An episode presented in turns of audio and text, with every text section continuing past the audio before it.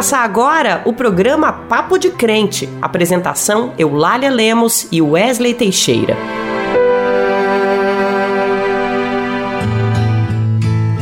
A paz do Senhor, meu irmão, a paz do Senhor, minha irmã. Eu sou Wesley Teixeira e esse é o nosso programa Papo de Crente, que eu apresento junto com a nossa irmã Eulália Lemos. Sejam muito bem-vindos, sejam muito bem-vindas a mais este encontro. Hoje nós vamos falar sobre os planos de Deus para as nossas vidas.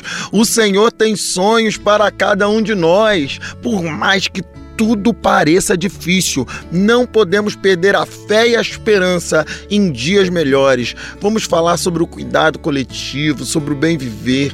Muitos dos nossos irmãos e nossas irmãs estão sofrendo com doenças mentais. E para falar sobre esse tema tão importante e delicado, a nossa jornalista Naama Nunes conversa hoje com um especialista para você ficar bem informado. E tem mais o que, Eulália? É, Wesley, tem muita coisa. Ainda tem muito louvor. Tem o giro da semana com as principais notícias dos últimos dias, o dizem por aí, e informações sobre a importância de cumprir o calendário de vacinação das crianças. Muito se falou sobre a vacina da Covid ultimamente. E as outras, Wesley, aquelas vacinas antigas que tinha periodicamente as crianças tinham que tomar, estão sendo deixadas de lado por algumas famílias. Um perigo para a saúde coletiva. Você pode participar do programa Papo de Crente por meio do nosso WhatsApp. O telefone é 11 950 94 8831. Vou repetir bem pausado para você anotar. 11 950 94 8831.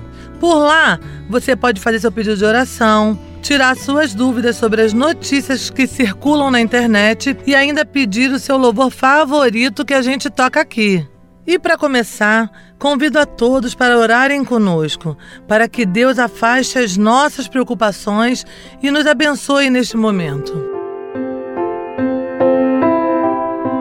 Amantíssimo Deus, eterno Pai, nós estamos aqui diante da tua presença, conectados pelo teu espírito, Senhor. Cada um, alguns na sua casa, alguns no carro, alguns no trabalho, Senhor, mas todos na tua presença, Senhor, te pedindo, sabendo que tudo que entregarmos na tua mão nós teremos resposta, Senhor, e que nós sairemos, Senhor, deste programa melhor do que nós entramos, porque nós confiamos em ti. Se uns confiam em carros, outros em cavalos, na força do seu braço, no seu próprio dinheiro, nós confiamos em ti, Senhor. É certo que nós passaremos muitas aflições que nós temos passado, Senhor. Nós temos passado por fome, nós temos passado por desemprego, nós nós temos passado por doenças, Senhor, mas nós cremos em Ti. Tu és um Deus que cura, Senhor. Sara a nossa terra, Senhor. Por isso que nós estamos nos humilhando, Senhor. Por isso que nós estamos olhando aonde nós erramos, Senhor. Por isso nós queremos mudar os nossos caminhos, porque nós sabemos que o Senhor é um Deus que cura, Senhor. Toma a nossa mente, Senhor. Que a nossa mente venha a pensar tudo aquilo que é bom, Senhor. Que nossa mente, Senhor, venha a pensar naquilo que te agrada, Senhor. Nós queremos fazer o teu querer pois a tua vontade é boa, é perfeita e é agradável, Senhor. É o que eu te peço, Senhor. Guia-nos no nome de Jesus. Amém e amém. Quando ouvi a tua voz, tocou meu coração, uma emoção tão forte que eu nunca senti anseio de minha alma ensinou-me a superar e me mostrou várias razões para que eu pudesse esperar o tempo de Deus na minha vida, o tempo de Deus para os meus sentimentos,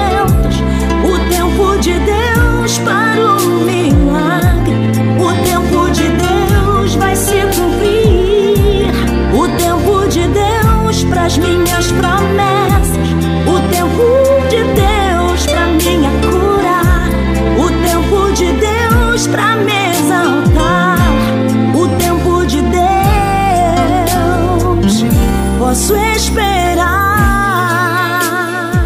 Você acabou de ouvir a linda canção O Tempo de Deus com Rose Nascimento. O tempo de Deus vale a pena esperar, irmãos. Desde 2015, o Brasil sofre quedas constantes na cobertura vacinal de crianças, situação que ficou ainda pior nos últimos dois anos devido à pandemia de Covid-19. Dados do Sistema de Informação do Programa Nacional de Imunizações de 2021 mostram que, entre as 15 vacinas que fazem parte do calendário do Ministério da Saúde, pelo menos nove tiveram uma redução brusca no número de aplicações. Para se ter uma ideia, o sarampo, que havia sido erradicado no Brasil, voltou a aparecer em 2018, fazendo com que a Organização Pan-Americana de Saúde caçasse o certificado de país livre da doença concedido em 2016. Entre as vacinas que apresentaram maior queda está a da poliomielite, ou paralisia infantil, como conhecemos. No ano passado, porém, o índice de crianças vacinadas foi de apenas 67,58%, índice que já foi de 100% em 2013. Pai, mãe, responsáveis, vacinem seus filhos. É um direito deles e Deus nos quer com saúde, saúde em abundância. O Brasil está adoecido, Wesley. Além da pandemia, em meio a tantos problemas que estamos enfrentando, a saúde mental das pessoas está sendo duramente atingida. A gente precisa se envolver coletivamente para enfrentarmos as desigualdades e assim desfrutarmos de tudo que Deus criou para nós. A oração de Jesus fala no coletivo: o pão nosso de cada dia, Pai nosso que estás nos céus. Muitos dos nossos irmãos encontram-se sem esperança diante da situação do nosso país mas a gente sabe que Deus tem um plano para as nossas vidas. E é sobre isso que a nossa jornalista Naama Nunes conversa com o especialista. É com você, Naama. A paz do Senhor, Eulália e Wesley, é um prazer muito grande voltar aqui no programa Papo de Crente. E Eulália, a Organização Mundial de Saúde fez recentemente um alerta a todos os países para intensificar os serviços de apoio em doenças psiquiátricas. No primeiro ano da pandemia da Covid-19, a ansiedade e a depressão aumentaram em 25% na população mundial, segundo a OMS. Mas como andam os nossos irmãos em Cristo?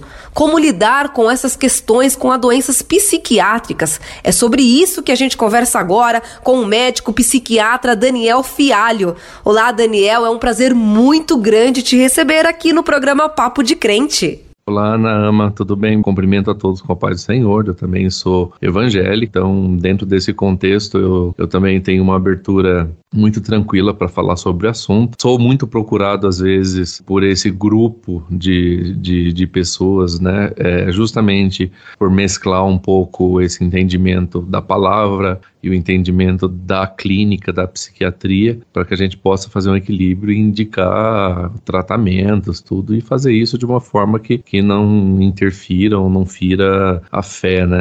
As coisas, elas não se misturam, né? Quando a gente faz certinho. Doutor, para a gente começar aqui, por que, que as doenças psiquiátricas são tratadas em alguns casos como tabu nas igrejas? É pecado ter depressão e ansiedade, por exemplo? Para começar essa pergunta, eu vou falar primeiramente como médico e como formação de médico. Os transtornos psiquiátricos é, são alterações, né, são transtornos que acometem população em geral, independente de território, então independente do Brasil ou outras culturas, religiões, tudo, a gente identifica é, populações clínicas, né, que desenvolvem depressão, ansiedade ou outras doenças, independente do, da região ou da cultura ou do desenvolvimento dessas pessoas. Então, dentro da psiquiatria, a gente tem é, estudos mostrando as taxas de prevalência, percentil, a questão de percentual de indivíduos que desenvolvem, a questão é, da genética,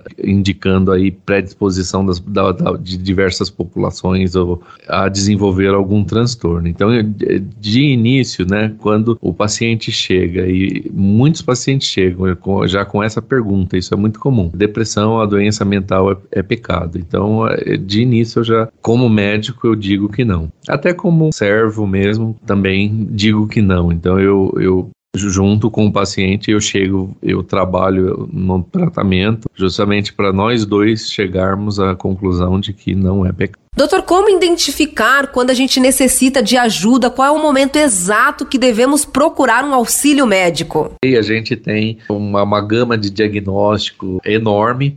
O indivíduo que desenvolve depressão, a gente está falando de um quesito do, da, da psique da pessoa, que é o humor. O humor é individual. Você pode me conhecer e falar assim: ó, o Daniel é uma pessoa pra cima, é feliz tal. Tanto, e um dia você me vê triste e fala: estranho, mudou isso. A gente vê as pessoas no dia a dia com oscilações de humor de acordo com o que a gente vive né? Eu posso estar mais preocupado, eu posso estar mais irritado, eu posso estar feliz, eu posso estar triste, tudo isso é, é, o normal da gente, é justamente essas flutuações. Quando a gente desenvolve um transtorno de humor, a gente começa a perceber que a pessoa se sustenta num estado de humor. Aí que entra a depressão e a ansiedade. A depressão se caracteriza justamente num um estado de humor que ele é negativo em relação ao basal do indivíduo. Então se caracteriza basicamente pelo indivíduo se sentir depressivo, isso é muito subjetivo, tanto que a gente com crianças é, su é super difícil diagnosticar depressão, mas a, gente, é, é, a pessoa chega e fala, eu estou depressivo, eu estou me sentindo triste, eu tenho angústia, eu tenho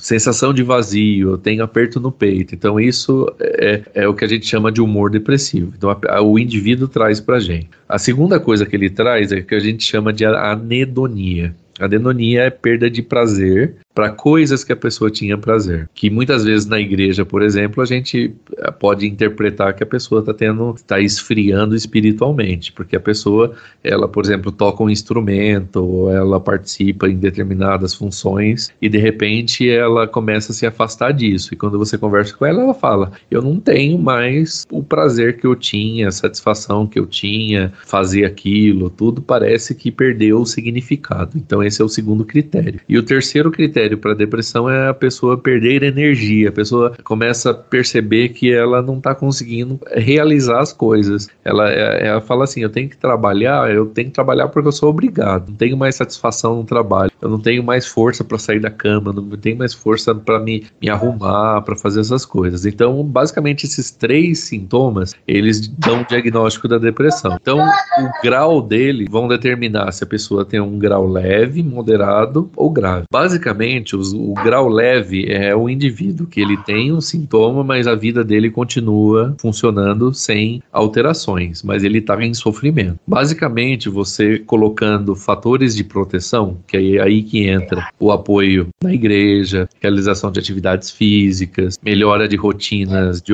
de trabalho, alimentação saudável, relações é, saudáveis, é, né? Então é aquela coisa da balança, né? A gente coloca fatores de proteção são suficientes para você tratar quadros leves de depressão sem entrar com medicação. Já os estados moderados, eles já a gente já identifica que eles estão atrapalhando de uma forma significativa a vida da pessoa. Então a pessoa já está tendo abstencionismo no trabalho, ela já está tendo problemas de relacionamento, ela já está tendo problema alimentar, ela já não está, a autoestima dela já está totalmente alterada, ela já não se cuida, ela já, já aboliu, ela já deixou de fazer as coisas e, e só você colocar é, apoio positivo, às vezes você já percebe que a pessoa já não responde. Isso geralmente a gente tem tanto o ambiente influenciando quanto o, o nosso cérebro quimicamente é, não dando conta de produzir algumas substâncias, né? Por isso que a gente entende que a depressão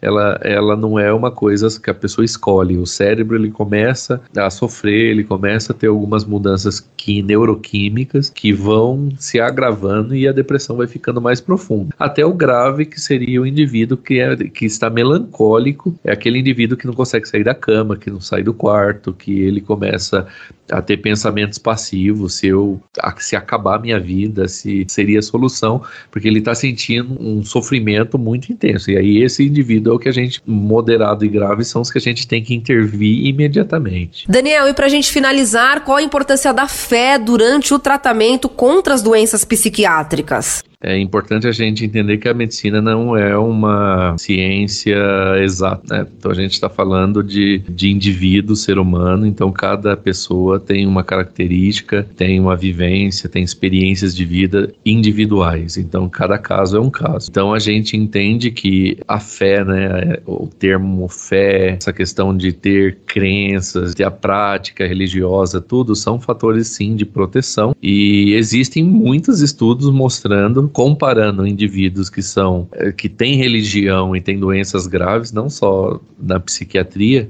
mas, por exemplo, pacientes que têm câncer, o paciente que trabalha com a fé, que ele tem uma base, ele tem, por, por exemplo, um, uma igreja, um, um, grupo de um corpo é, orando por ele, tudo isso é um fator que é, é super influencia no, no, desenvolvimento, na verdade, no prognóstico da, da, doença. Então a gente entende sim que é subjetivo, né? A medicina, né, nesse quesito, a gente não consegue explicar isso, mas a gente de fato sabe, se você pegar os estudos é, comparando o indivíduo que tem fé, o indivíduo que coloca religiosidade, o indivíduo que coloca fé em Deus, ou coloca esse significado, o corpo, coloca pessoas da família em oração, tudo, eles vão ter uma, um desenvolvimento, vão ter uma melhora muito mais, é, mais significativa do, do que o indivíduo que não tem. Doutor Daniel, muito obrigada pela sua participação aqui no programa Papo de Crente e a gente conversa em uma outra oportunidade com certeza sobre esse tema. Eu estou à disposição sempre que tiver uma pauta relacionada à psiquiatria e quiser bater um papo, eu estou à disposição para a gente conversar sim. Nós conversamos aqui com o médico psiquiatra Daniel Fialho. Nosso Pai, que o teu nome seja mantido santo, venha o teu reino. Dá-nos hoje o alimento necessário para viver,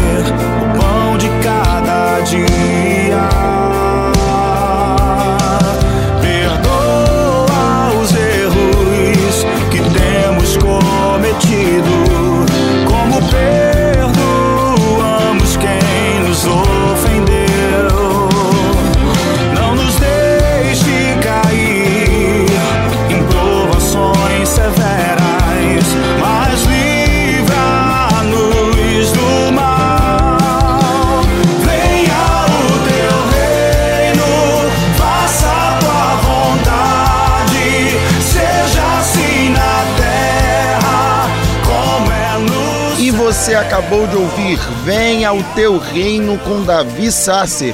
E a gente chama agora aqui no Papo de Crente para o melhor momento nosso pastor Ariovaldo Ramos com uma palavra abençoada para a sua vida. É com você, Ari. Paz do Senhor, Eulália, paz do Senhor. Querido irmão, querida irmã, que alegria ter você conosco. Que alegria poder falar da palavra de Deus. Hoje eu quero lembrar dois versículos.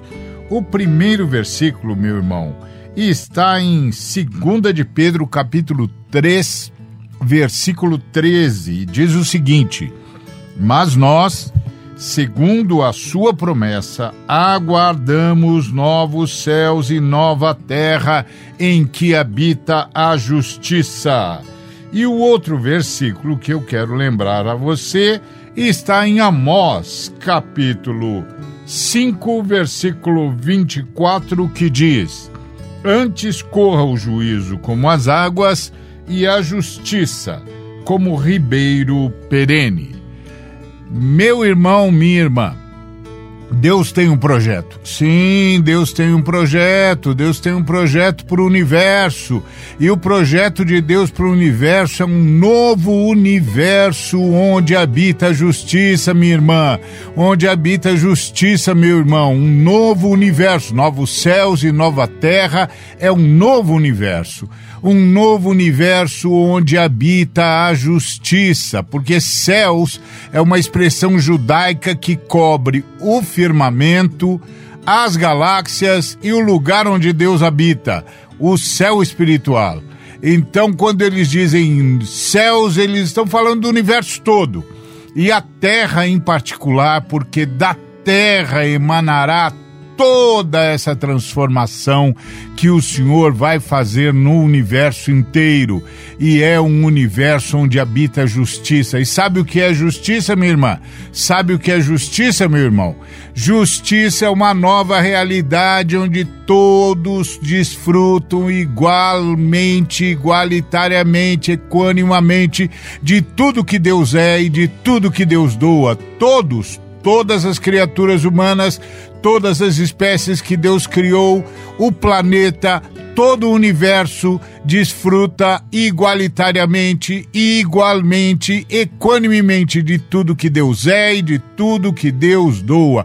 É a palavra do Senhor a Isaías repetida por João Batista que os outeiros seriam rebaixados, os vales seriam soerguidos, os caminhos tortuosos seriam endireitados, os escabrosos limpos, de modo que haveria uma planície de igualdade. Isso é justiça tenha um olhar de justiça e de igualdade, a começar por cuidar do planeta, da criação de Deus. Esse sonho de Deus, que é a realidade que nos aguarda, tem de ser o sonho da realidade que nós podemos alterar aqui e agora. Esse é o sonho de Deus e esse é o sonho praticado por nós todo dia, o dia todo, semeando a justiça, para que a justiça corra como um rio que nunca seca. Enquanto o Senhor nosso Deus está fazendo a colheita, nós estamos despoluindo o rio. Deus abençoe você. Dizem por aí, dizem por aí, dizem por aí, dizem por aí, dizem por aí, dizem por aí.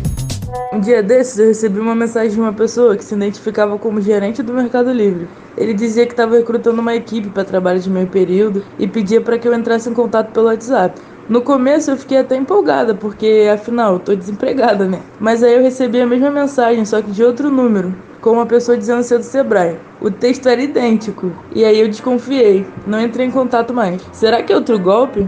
É, Paula, infelizmente sim. Trata-se de mais um golpe aplicado utilizando o WhatsApp. Essas mensagens são usadas por criminosos para alcançar potenciais vítimas de golpe. A partir desse contato, o falso gerente pode convencer a vítima a fornecer dados pessoais ou roubar informações sensíveis como senha. Segundo o levantamento de uma empresa de segurança digital, entre setembro de 2021 e fevereiro de 2022 foram identificados mais de 600 mil tentativas do golpe do falso emprego. Nesse tipo de fraude, um criminoso se utiliza de uma isca, nesse caso, uma possível oferta de emprego, para atrair a vítima, convencendo-a a clicar em um link malicioso ou fornecer informações através de um formulário, por exemplo. E a gente cai nessa, né? Esse golpe está sendo praticado desde pelo menos junho do ano passado. Na época, o Sebrae publicou uma série de recomendações para que as pessoas não caiam nesse tipo de fraude. A instituição alerta que não solicita nenhum dado pessoal por e-mail, SMS, redes sociais ou WhatsApp. É isso, minha irmã. Esses criminosos se aproveitam da fragilidade de quem está procurando emprego para aplicar um golpe. Que bom que você percebeu a tempo. Não posso brincar, brincar de ser juiz. Não posso julgar Melhor ser aprendiz. Meu dever é ajudar aquele que caiu. É fechar os olhos e orar por quem não viu o perigo. Profundo abismo.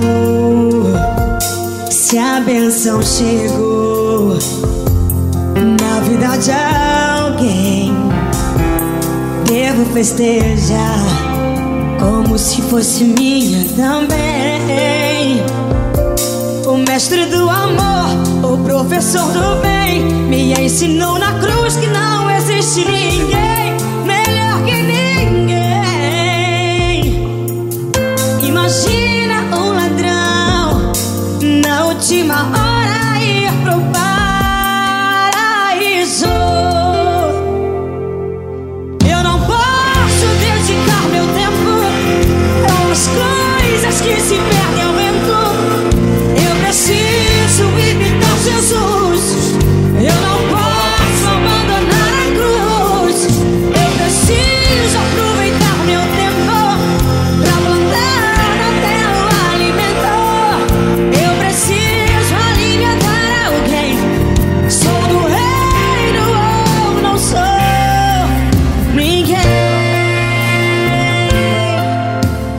Você acabou de ouvir a música Acima da Média com Bruna Carla.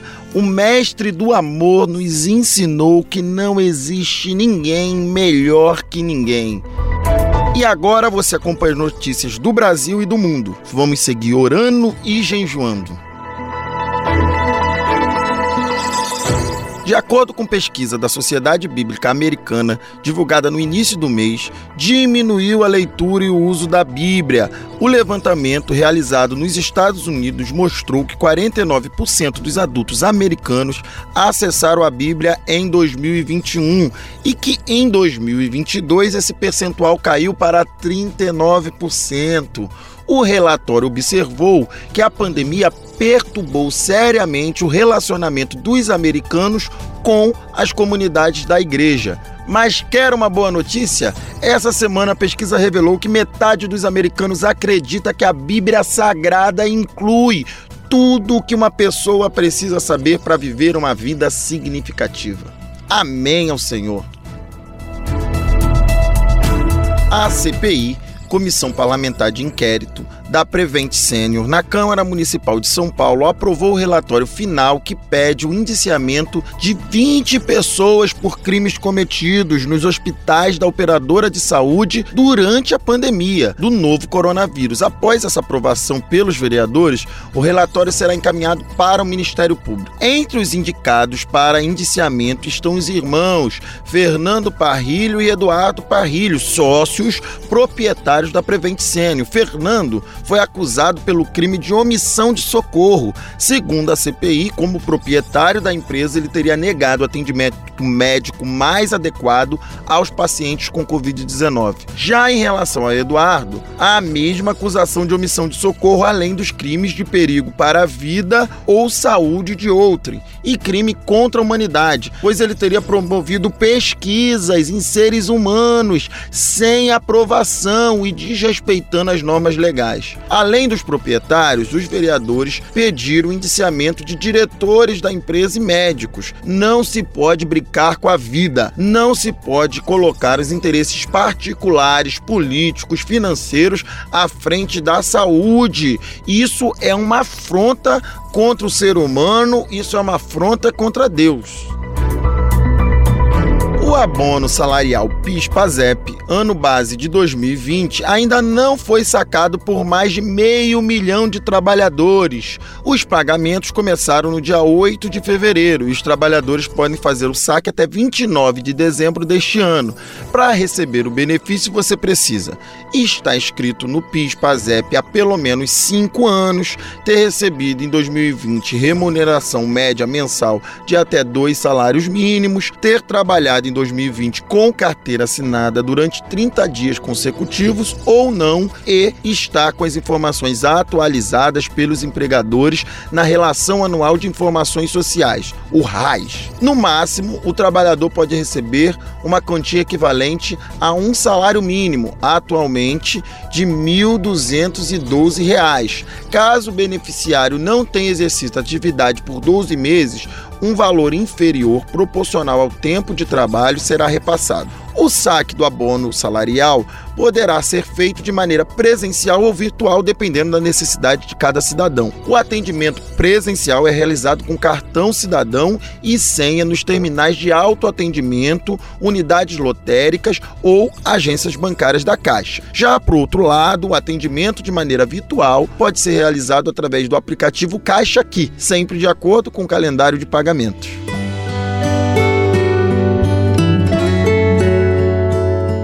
Estamos chegando ao fim de mais um Papo de Crente. Quero agradecer ao Senhor por ter nos proporcionado esse momento de informação, oração e adoração. Muito obrigada a você por ter estado esse tempo conosco. O programa Papo de Crente é uma iniciativa da Frente de Evangélicos. Quero trazer aqui a bênção do sacerdote Arão. Só que a última palavra de sua bênção, ela é impossível de ser traduzida numa única palavra e vou dar alguns dos sentidos que poderíamos dar a ela.